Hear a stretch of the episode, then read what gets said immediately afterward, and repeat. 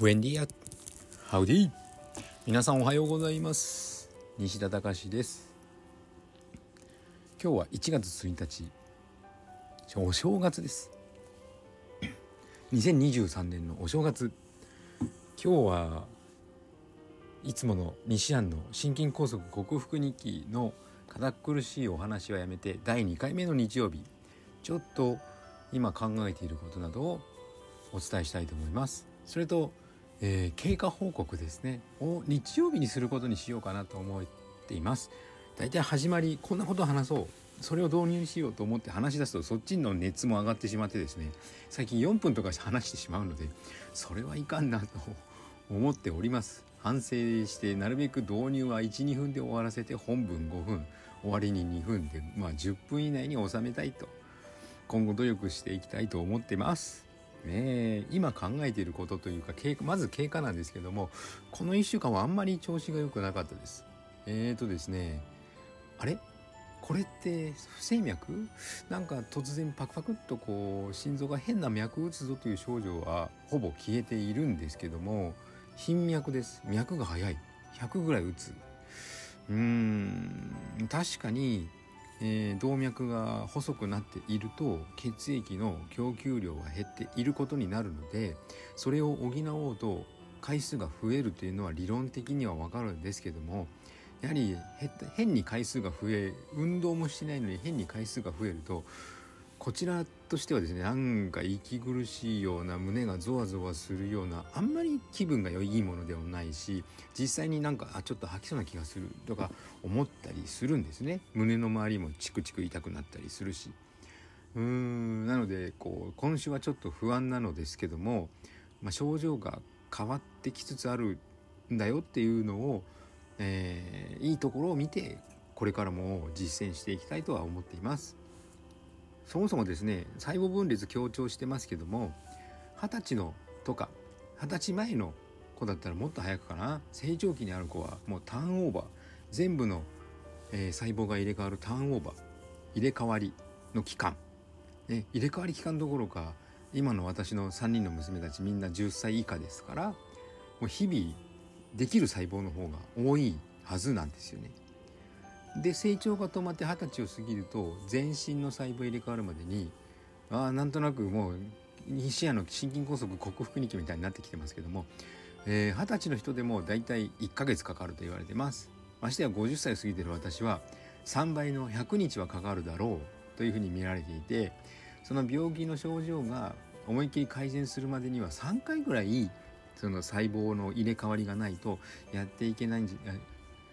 やっていけないじゃないですね。3回ぐらいないと改善が、ね、改善したと言えないんじゃないかというふうに私の敬愛する藤川徳美先生は言ってますので私の場合1年かかるわけですよ。1年1年か。自覚症状出て検査したのが11月だから今年の11月まではもう根気よくコツコツ頑張るしかないのかなと思ってます。さあ今考えてることなんですけども今回あの昨日の放送ですかね。アニメの話をしたと思います。アニメの話ね。結構アニメと言われてなんだとかバカにする方いるんですよ。自分も15歳に見た映画がきっかけで地球環境保全の仕事に就きたいと思って大学に行って勉強し資源開発工学科防災工学科とかですね学んでそのくせ石油関係の仕事について地球にガンガン穴開けたりしてましたけどうん、そんな経験を得てたどり着いたのがあその前にアフリカも行きましたね。アフリカ行ってで木を植えるプロジェクトに参加したんですけどもそこで感じたことがですねいくら技術屋さんが頑張ったってもしくは木を植えるこう環境にいい活動してる人がいても大多数の消費者ですねエンジニアがかん、えーと、その当時は、えーとハイブリッドカーが出たんですね。プリウスが世の中に初めて出た時に私はアフリカにいたんですけどもそんな環境にいいものが出ても使う側が意識を高めて使わないと地球環境って変わらないんだなって。悪くなっていくばっかりだって。悪くなっていくばっかりだからあのグレタさんみたいな方が声を上げ始めるんですけども。なので人に関わることが大事だ先だと思ってですねあの医療か教育かの道で医療を選んだわけです。で医療を選んで実践というか仕事を進めていくと障害を負ってからでは遅いということに気がつき健康なうちから予防に予防の観点で運動を進めようと思っていたら運動だけじゃ足りないことに気がついてオーソモレキュラにたどり着くんですけどもでオーソモレキュラにたどり着いてでターゲさらにターゲットになったのはやっぱりママさんなんですよね。お母さんが食に対する考え方を変えると病気が減るその過程の食事が良くなって病気が減るどころか健康が促進されて健康が促進されてって体が良くなるだけではなくて心もいわゆる精神も良くなるというかすごくうんこの物静かにというか心が静まった状態で物おじすることなく微動だにすることなくあの武田信玄さんの言葉でしたかね動かざること山のごとしのような精神になるんですよ。ちょっとしたことではビビりもしないし驚きもしないみたいな感じになります。うん、なので今私は主にそのママさん育児中のママさん向けにもしくはこれからママさんになるであろう人向けにもしくはお孫さんがいての女性に向けにこういう話をしてしたいなというふうに思っているんですけどももちろん男性がターゲットじゃないわけではないので男性の方も聞いてください。はいでアニメの話からざっと脱線しましたけどもアニメの話をしてですね昨日言ったあのアニメの中にはメッセージメッセージが込められているメッセージ性があって今の日本に足りないもの世界に足りないものがあるんじゃないかという思いもあるんですけども日本はあまりにもそのマジックというか魔法というか必殺技というかそういったものを定着しすぎたなと、うん、思います。栄養療法をとか運動療法を指導指導していてですね絶対に聞かれるのが「とどのつまりじゃあ何を一番やればいいですか?」みたいなことを聞かれるんですけど「どれもだよ」って「どれもです」栄養だって捨てていい栄養素なんてないんですから。糖質ぐらいですよ。捨てていい栄養素は。ありましたね。うん。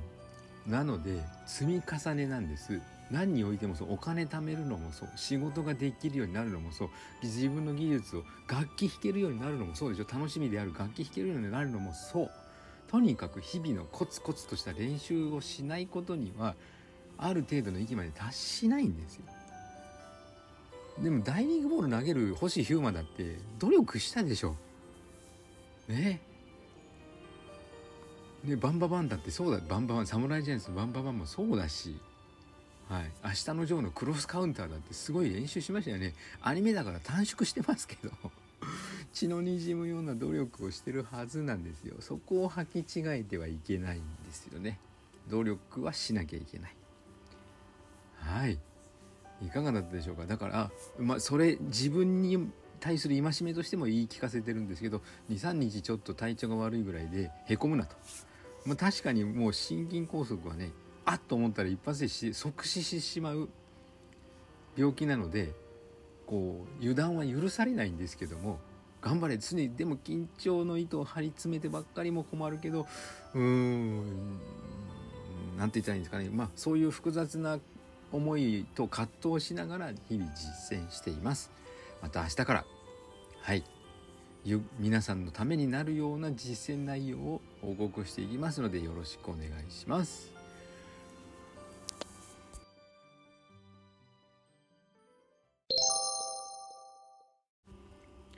はい、えー、西谷の心筋梗塞克服日記略して西筋は健康運動指導士理学療法士そして笑い療法士をしている西田隆が自ら罹患してしまった心筋梗塞予備軍の症状を今の日本の医学常識とは違ったオーソモレキュラー分子栄養学つまり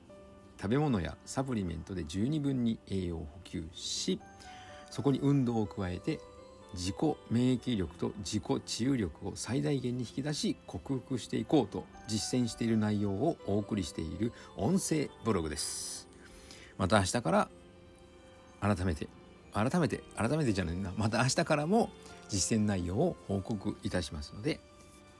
ではおた楽しみにされている方はどうぞ聞いてください。